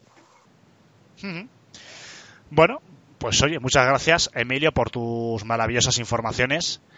Y yo creo que podríamos hablar, si queréis, un poco no de los Lakers, Sergio, ya que estás tú por aquí, de que bueno, parece que han cogido cierto ritmo, han cogido cierta racha, se han colocado, bueno, eh, esta misma noche ganaron a, un rival directo por los playoffs, como son los Portland Blazers, 126 a 117.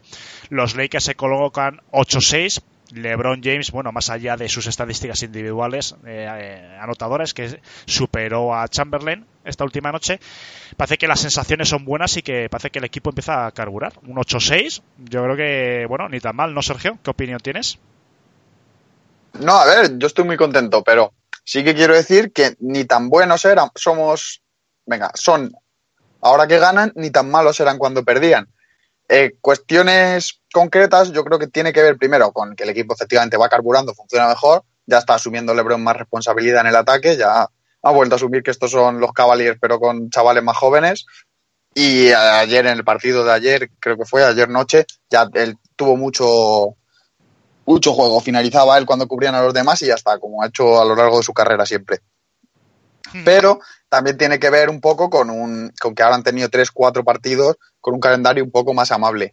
Eh, quitando el partido de Portland de esta noche, que pues, es una buena victoria y muy meritoria y chapó, es un equipo, los Lakers son un equipo que están peleando por entrar en playoff y tienen nivel de un equipo de playoff para mí y creo que sí que pueden conseguirlo, pero eh, tuvieron victorias contra Mavericks, si no me equivoco, contra eh, Atlanta y eh, contra Wolves, que era todavía cuando estaban con el tema Jimmy Butler, que no jugaba, que sí, sí, que sí, no, que si salía, que si no. Entonces, han, la buena racha de ahora de tres o cuatro victorias que les han colocado en positivo tiene que ver también con que han tenido un calendario más amable. Al principio tuvieron un calendario un poco más incómodo y ahora un poco más amable y han vuelto para arriba. Fuera de eso, sí, empiezan a encontrar el juego y creo que seguirán yendo para arriba para colocarse como el, lo que son un contendiente serio de playoffs. Hmm. Bueno, yo creo que también me gustaría comentar un poco Utah. Utah que ayer hizo un partido ante Dallas, que no es precisamente uno de los mejores equipos de la conferencia, un partido más que malo. Se quedó en 68 puntos, 118 Dallas, pero sensaciones un poco, bueno, 7-7 va el parcial, parece que, bueno, nosotros mismos lo dijimos cuando nos tocó hablar de ellos, que iban a ser en principio uno de los grandes candidatos por lo menos a las finales de conferencia y de momento parece que hay unas sensaciones encontradas, unas sensaciones preocupantes en la franquicia del estado de Utah. Entonces, bueno, Toby, no sé, ¿qué está fallando desde tu punto de vista en este inicio de temporada en los Utah Jazz? Eh, bueno, eh, a ver, anotar 67 puntos a nivel NBA hoy es eh, ridículo. Más con cómo están funcionando las defensas, creo que, que el principal problema de, de Utah, que se sabía y, y que aún así todo les está costando solucionar, es la falta de una gran figura anotadora.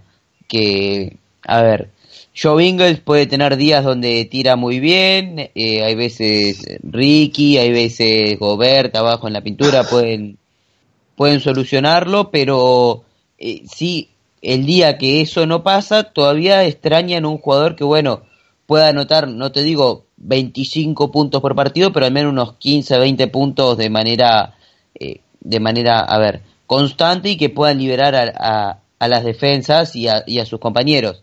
Eh, la, las sensaciones no son buenas, no son buenas porque 7-7 además eh, han perdido muchos partidos como local, que era una, una fortaleza para Utah y creo que, que Snyder va a tener que ver cómo buscarle la vuelta a este año, esta temporada y sobre todo a mí un jugador que me gustaría ver con, con muchos más minutos es Grayson Allen, que creo que, que como tirador y demás puede ser una solución. Bueno, para comentar un poquito los partidos también de, de esta última jornada, los Sixers, Emilio, perdieron ante unos Orlando Magic que de momento, bueno, están eh, arrancando y que no están arrancando mal, 7-8, los Sixers 9-7. ¿Qué tal viste a Balder, Emilio, en su estreno? Pues, eh, Alejandro, tuve la oportunidad de ver el partido esta mañana repetido, cosa que, no se puede hacer todos los días, pero dio la casualidad que, hoy sí. Y la verdad que me gustaron, lo que pasa es que tuvieron una gestión pésima de los últimos dos minutos, dos minutos y medio hicieron ataques muy precipitados y luego cuando se vieron igualados en el marcador, incluso cuando tuvieron bola para igualar, perdiendo de tres, JJ Redick tuvo un tiro solo pero pisó línea. O sea que realmente yo vi a los Sixers muy, muy finos. Sí es cierto que, que vi a un poco perdido en cuanto a volumen de tiros y, liderazgo, porque ya no solo es que haya entrado Jimmy Butler en el quinteto y requiere, y requiere mucho balón en sus manos, sino que también ha entrado JJ Redick desde el banquillo para afianzarse en el quinteto titular por lo que, por lo que el volumen de tiros también aumenta. Entonces yo creo que él tiene que encontrar todavía su sitio, pero me gustó mucho la rotación de Brett Brown, que le dio protagonismo a Korkmaz, que se lo merecía, llevaba muchísimos partidos sin jugar y en pretemporada lo hizo muy bien. La pareja interior de Amir Johnson, Mike Muscala también me está gustando. Y Wilson Chandler, pese a la limitación de minutos, muy sólido. Además, ya dejó hasta un par de mates aro pasado. O sea, que se le vio bien físicamente, lo que pasa que, claro, que todavía está en ese proceso de adaptación. Me da miedo, al hilo de lo que comentabas antes, me da miedo los Utah Jazz, porque el próximo partido que tienen es en Filadelfia y vendrán seguro heridos de, de ese palizón histórico que, que, recibieron en Dallas. Pero por lo, por lo pronto me gustan los Caesar y poco a poco que esto acaba de Y aprovechando que estás, y ya que no hemos tenido ocasión un poco para comentarlo, ¿piensas que va a haber un buen encaje? ¿Piensas que Balder va a poder triunfar en los Sixers? Sí, yo creo que sí. Yo creo que aquí todo viene a lo mismo. Eh, Jimmy Butler ha probado lo que es estar en un equipo en el que ha habido mal ambiente, también generado por, por su actitud, cierto es, pero yo creo que, que, al final se contagiará de todo e intentará, intentará, buscar, intentará buscar ganar partidos y estar lo más arriba posible. Lo que pasa en verano no lo sé, pero yo creo que mejores propuestas que la de Filadelfia, viendo las plantillas de Boston, de Boston Celtics, Golden State Warriors, cómo está comprometido salarialmente Houston, pocas opciones mejores le veo, le veo al bueno de Jimmy. O sea que o encaja o encaja. A, a, a las dos partes le interesa que, que, esto funcione y yo creo que, que están en, en, ello para que, para que se produzca. Bueno, seguimos un poco con los resultados. Los Cavaliers eh, se hunden aún más al perder ante los Wizards. 95 a 119, jugaron en Washington. Los Wizards, bueno, empiezan a asomar un poquito del fondo de la clasificación, se ponen 5-9. Hits ganaron 120 a 107 a los Nets. Los Celtics una victoria más que cómoda ante Chicago Bulls 111 a 82. Juanan, voy a pasar a ti un poco, que tal vez los Celtics parece que están carburando, parece que están cogiendo ritmo, pero se sigue comentando que Hayward no está al 100% todavía y que no hay unas sensaciones de que esté entrando en la dinámica del equipo.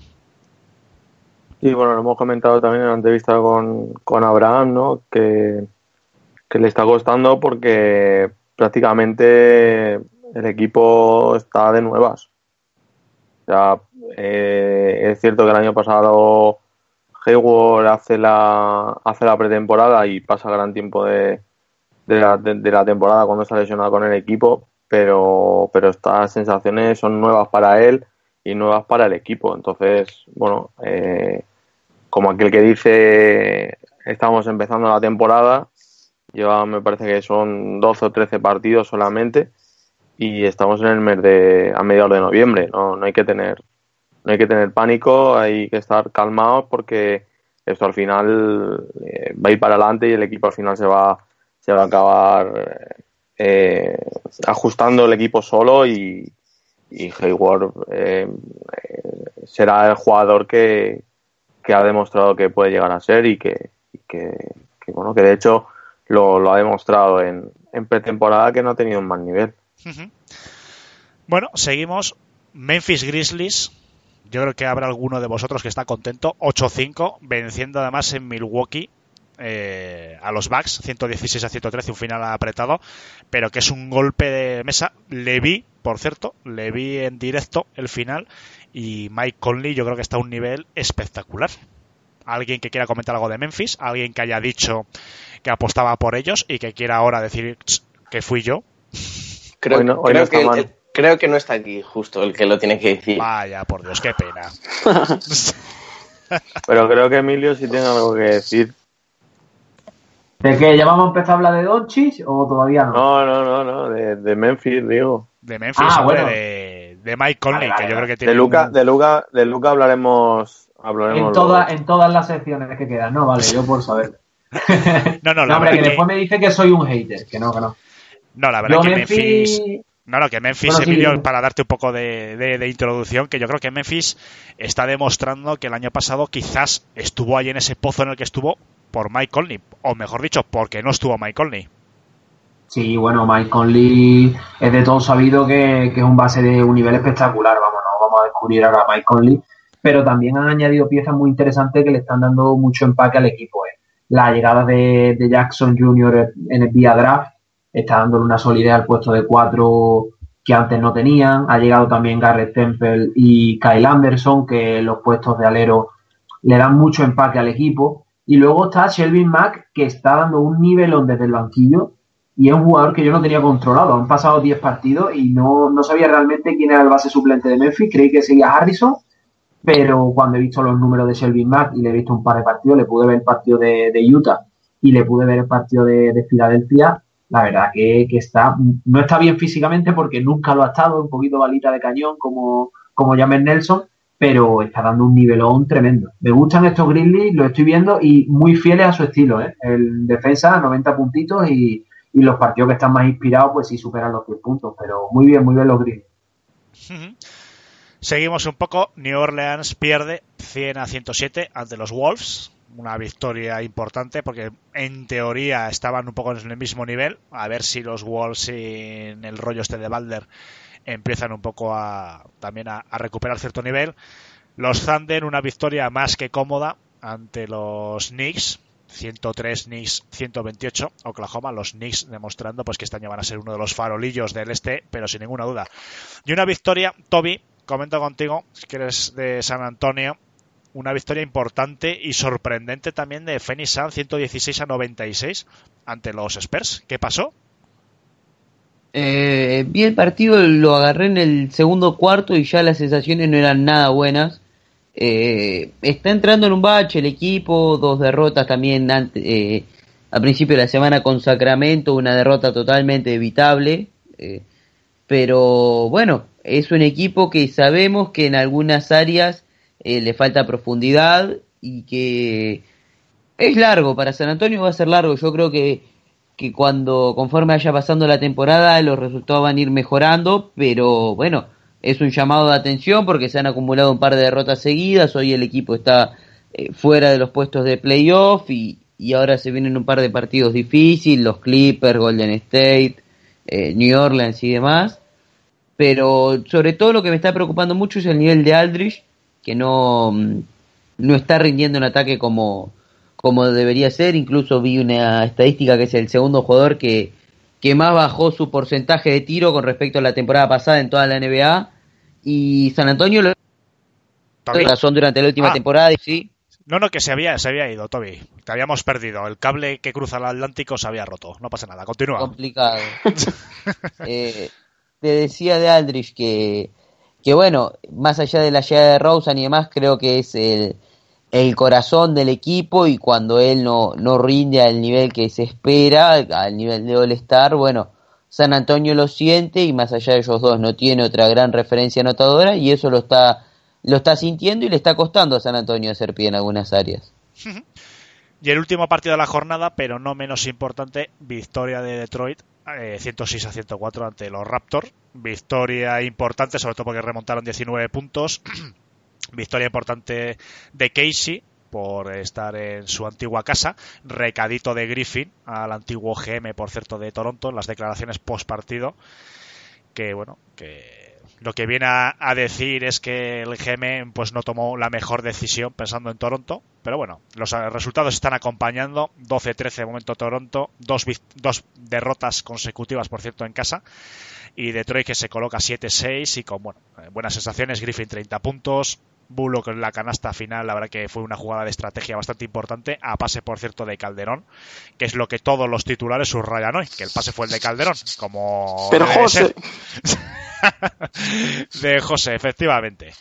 Y bueno chicos, yo creo que me gustaría comentar unas declaraciones también un poco de, de Trae Young, que ha hecho últimamente, pues de, diciendo que es muy diferente a Curry, que está un poco cansado, ¿no? De que le comparen mucho. No lo sé, pero bueno, parece que hay mucha gente que sigue viendo, ¿no? La manera de tirar, la manera de, sobre todo el tiro de tres, el tiro de larga de distancia.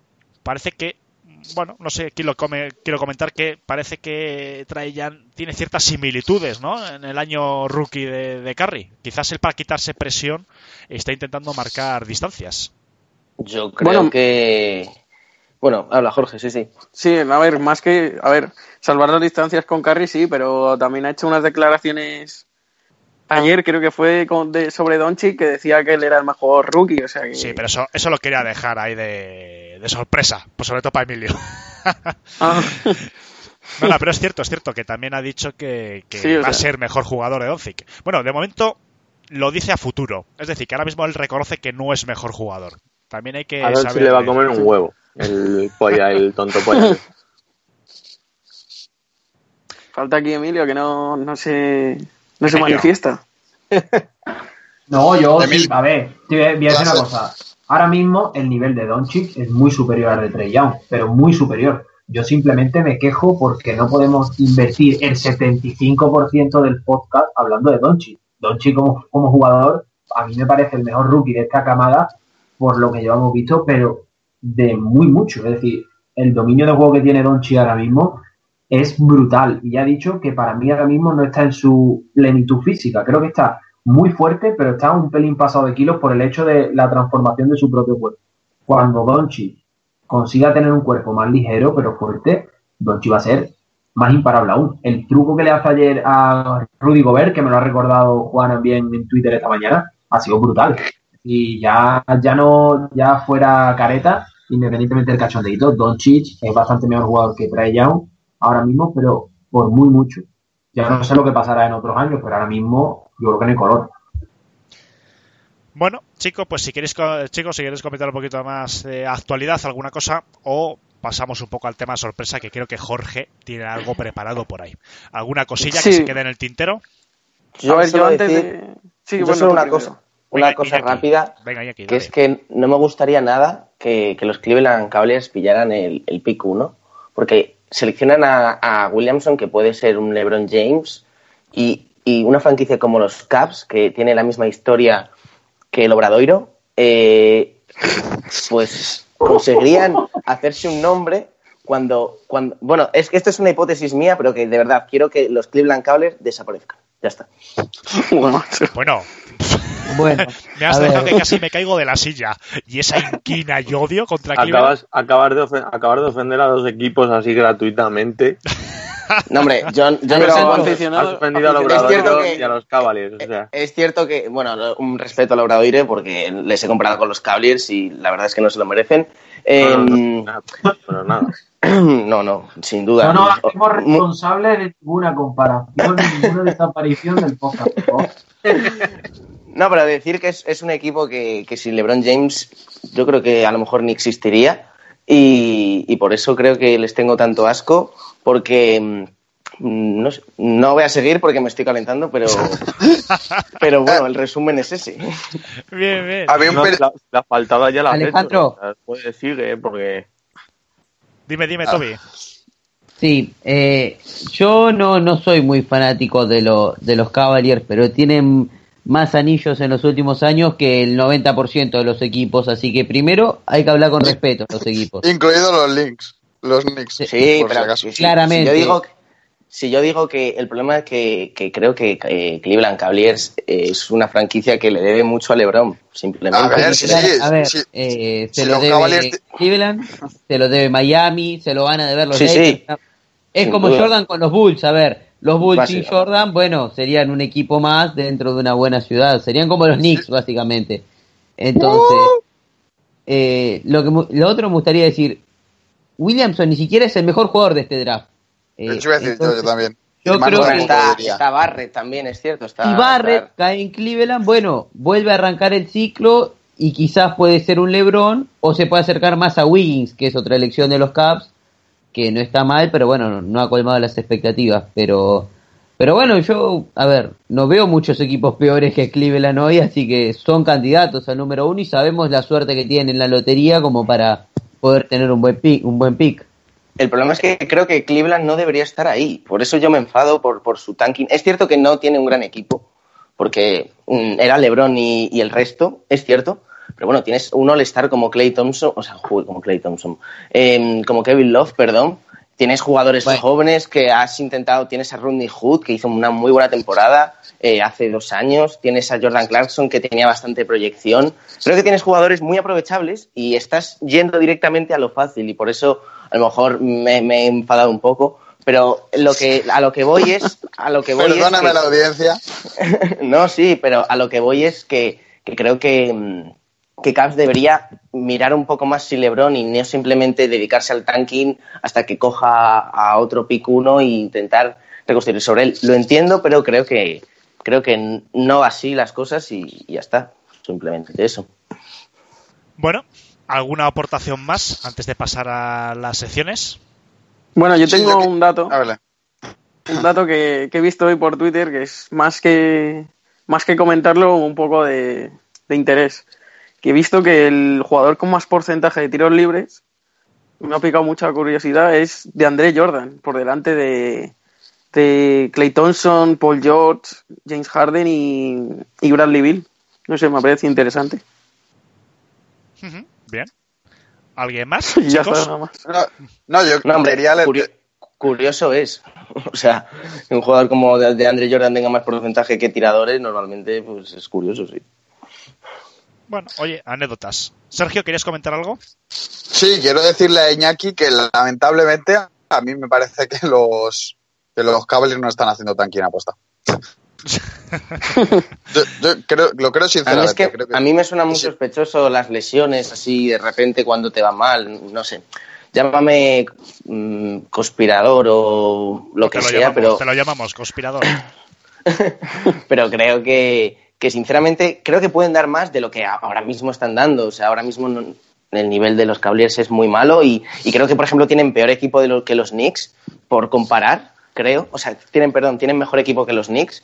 Y los Knicks, al menos, yo me veo normalmente los partidos y intentan competir. Es cierto que les falta y cuando ves que a un equipo le falta no le puedes pedir más. Pero yo creo que a los Caps eh, no les falta tanto y hacen que les falte. Es decir, que tanquean aposta. Pero bueno, que es una eh, opinión. No, no, no sé seguro si tanquean aposta o, o no. Y ade- además, lo de los tiros libres, yo he visto esta mañana o anteayer que el, el mejor, el que tiene mejor porcentaje es un jugador de los Pistons. A ver si sabes quién es. Es fácil, está Alejandro. Eh, por Mejor tirador de libres de los Pistons. De tiro libre. de José Manuel libre. Calderón. Calderón. Calderón tenía eh, esta mañana, no sé si ayer noche tiró tiro libre, ayer tenía todos los tiros libres que había tirado y los había metido. No sé si eran 6, 7 o 10, pero tenía 100%. Ah, pero- Que es Calderón, ¿verdad? coña. Sí, sí, no, pero, si- pero si Calderón tiene el récord, el récord de la NBA, además partidos sin, sin- de más tiros libres metidos sin fallo. Pero era Calderón el que vas a decir. Que sí, que sí, sí, es Calderón. Vale. Que tiene un, que Premio tiene esa habilidad. lo- si no habéis jugado, si no lo habéis visto nunca en las selecciones, que el hijo puta no falla un tiro libre, ¿eh? Bueno, chicos, pues vamos a pasar a, a la sección que toca hoy, que en este caso es sección sorpresa, la más habitual y con la que más tiempo llevamos, y que esta vez Jorge, pues comenta que tiene. Esta vez eh, algo pensado, así que Jorge, cuando quieras. Sí, a ver, es una pregunta más o menos rápida aprovechando el tirón de Kevin Durant y es su pronóstico que, que voy a apuntar y bueno, pues el que acierte, pues yo que sé, se gana por la enhorabuena misma. Me la voy a apuntar. No sé. es que no se me ocurre nada. Ya pensaré, ya pensaré. Un chicle, un chicle, aunque sea, tío. No. Sí, sí, ya pensaré en algo. Bueno, a ver, es eh, ¿dónde creéis que va a acabar Kevin Durant en la próxima agencia libre? Y bueno, empiezo por ti, Alejandro. Oklahoma City.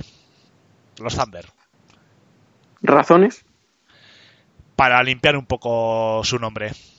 Vale, Y, si- conciso. y si me permites una segunda opción para cubrirme un poco el culete, te Sí. diría que si no, yo creo que le gusta Nueva York en una de las dos franquicias de Nueva York.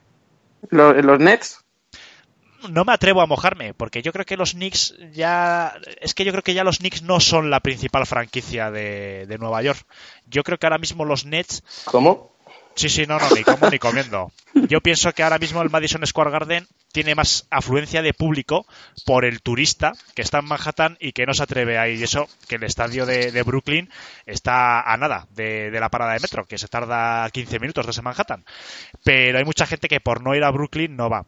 Si no estuviese el factor del turista, yo creo que tendría más afluencia de público actualmente los Nets que, que los Knicks.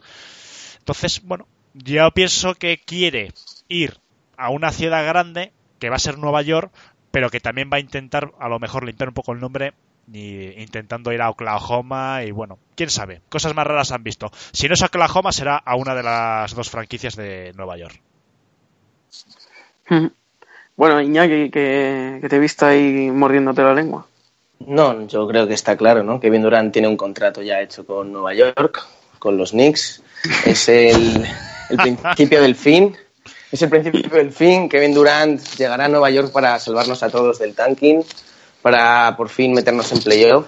Pero ahora hablando serio, yo creo que sinceramente los Knicks sería una gran opción porque vas a ser la estrella del equipo, vas a jugarte todos los balones que quieras y creo que están construyendo un equipo de jóvenes que a la larga creo que si obviamente viniera Kevin Durant habría un par de traspasos para intentar acompañarle bien, pero yo creo que a, que a Durant le gusta Nueva York y no veo a Kevin Durant en, en los Nets, sinceramente, o sea, no, no me entra en la cabeza. Creo que él mismo sabe que los Nets mm, no tendrían ninguna aspiración. Que no digo que los Knicks Nets. sí. Hombre, más, Es yo creo que Dios. más que los Nets, sin ninguna duda. Hombre, No. pero vamos a ver, con Kevin No. Durant cualquiera de las dos franquicias. No, hombre, pero, pero los, ya, pero eh, los Nets, a nivel de jugadores, que le- hemos visto que se le ha lesionado Levert. eh, yo creo que los Nets tienen peor equipo y, y menos cartel, que es principalmente lo que le interesa a Kevin Durant. Entonces, Sí, sí, yo sí. creo que los Knicks es el sitio adecuado. A ver, yo estoy aquí a favor de Iñaki porque, porque hablo en nombre de, de Juanan y Manu también, en que los Nets cuanto peor mejor para los Celtics, ¿no? Me- más picks para nosotros, para el futuro. Siempre, siempre. Claro. Hombre, pero eso, ¿cuál- ¿cuántas rondas quedan ya para una? Creo que solo queda, ¿no? Un año o ya. O Da igual, no, seguirán dando. No, no, no, se acabó, se acabó, se acabó ya. Por eso. Ya no, pero digo que lo volverán a hacer. Bueno, venga, sigue la ronda. Jorge, que está interesante la cosa. Eh, a ver, eh, por un lado diría que Oklahoma, por lo que ha dicho Alejandro, por el tema de limpiar el nombre, pero yo creo que a él limpiarse el, el nombre pues se la suda muchísimo. Y nada, diré, diré que los Knicks. Yo creo. Knicks también. Vale. Eh, Toby, Em, para mí, Kevin Durant va a jugar en Los Ángeles Clippers. Clippers por. Porque estamos hablando de un mercado grande, una ciudad grande, y creo que, a ver, los Nets no tienen el, el atractivo necesario, pese a que son un equipo bastante bueno. Eh, nadie quiere ir a desperdiciar su carrera a los Knicks, por más que me caigan bien, no, lame- no lo veo en los Knicks. Y la otra gran ciudad que nos queda es Los Ángeles. A los Lakers no creo que vaya, no puede ser otra vez que vaya un equipo así con LeBron. Y bueno, los Clippers son una ciudad grande, un equipo atractivo, con un dueño que tiene mucha plata y con un proyecto que bien acompañado podría andar. Creo que, que reúne todas las condiciones necesarias para que bueno pueda jugar en, en Los Ángeles y jugar en los Clippers. Venga, Sergio. Pues yo también voy a, voy a jugármela un poco y voy a decir Chicago Bulls. Tienen, Ah, tienen, tienen el espacio salarial, que no lo estamos teniendo todo el mundo en cuenta. Y Durán, si quiere un contrato máximo, va a querer 40 milloncitos al año. Los Bulls son uno de los equipos que tiene el espacio salarial para cogerle. Es otra ciudad grande, un equipo con leyenda, la leyenda de Michael Jordan. Y quizá quiera dejar de toda la tontería de Lakers, Knicks, eh, Celtics. Bueno, los Celtics, los Celtics serían la segunda opción si tuviese que elegir, porque es el típico jugador que hace cosas que lo hacen odioso. Entonces, yo creo Chicago Bulls es una buena opción para él. Puede, el equipo tiene cosas para traspasar, puede conseguirle jugadores, tiene cosas de futuro y podría perseguir un poco la leyenda de Michael Jordan haciendo otra pelea en la que empiece nueva, no metiéndose en las viejas peleas de siempre. Bueno. ¿Y Emilio?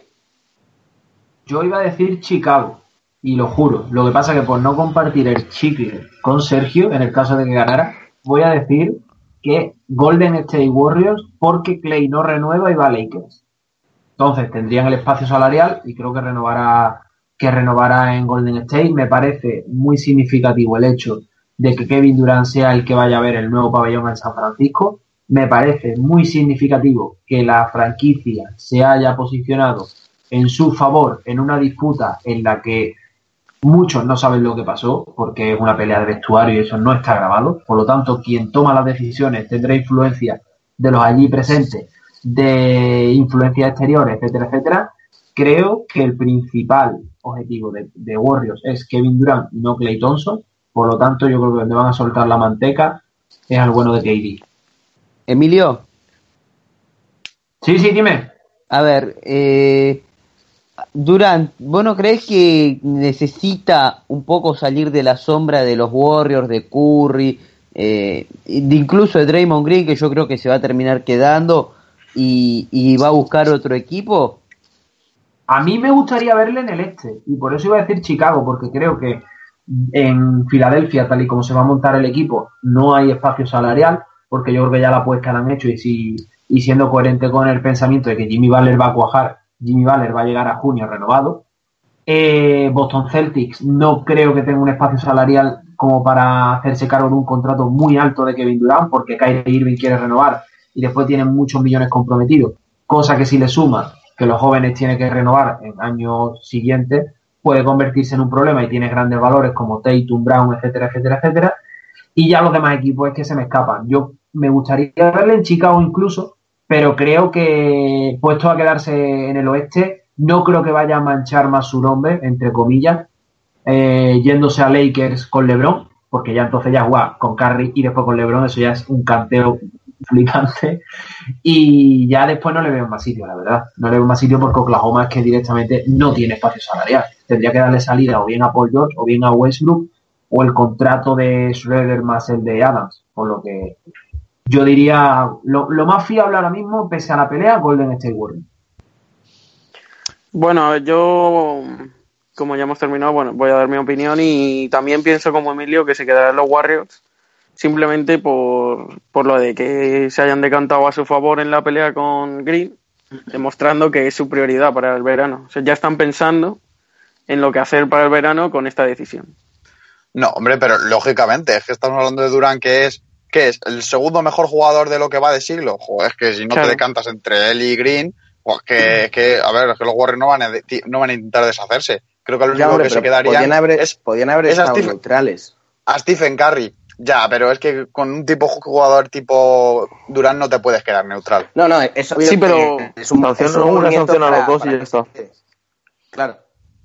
A ver, pero jugadores como Green tampoco hay muchos en, en la NBA. Es un tío que te aporta muchísimo también. Pero com- como Durán menos, estamos hablando Claro. para mí al menos de un, un talento de los de 10 veces en toda la historia de la NBA. Yo que sé, un talento a la altura de LeBron prácticamente, de, de, Pero- de ese tipo de anotadores, de Doctor J. Entonces, claro, claro que te pones de ese lado.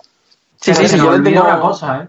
Se nos olvida una cosa, es decir, en el caso de que Kevin Durant no quisiera renovar por Golden State Warriors y Cousins, por ejemplo, haga un final de temporada bueno, los Warriors pueden lavarse las manos y decir, mira, Kevin Durant no te quieres quedar, le soltamos el dinero a Clay, se lo soltamos a Cousins y escúchame, los Warriors siguen siendo los Warriors. Los Warriors han ganado sin Durant también, excepto un año en el que LeBron ha tenido el equipo al completo y ha hecho historia re- remontando un 3 a 1 con un triplaco de Irving en un partido muy igualado en un séptimo. Eso se da una no vez cada las 10 dos. años. Claro, es que eso se da una vez cada 10 años. El, que, que Cleveland ganara ese séptimo partido, yo creo que nadie lo esperaba. Todo el mundo quería ver el partido, pero eso era algo que podía ocurrir, pero no era lo previsible. Entonces, yo creo que no van a perder tampoco la perspectiva, van a intentar solucionar el tema en la primera semana de, de Free Agency, e incluso puede que cuando se abra la Free Agency nos encontremos bombas, pero la prioridad número uno es Kevin Durant, y si Kevin Durant no quiere, después van a ir Play y todo. Muy Sí, bien. sí. Pues nada, chicos. Una sola cosa quería agregar, eh, Venga, como para ir tú. cerrando. Y para mantener mi caso de los Clippers. Los Clippers tienen 60 millones comprometidos nada más para el, para el año que viene.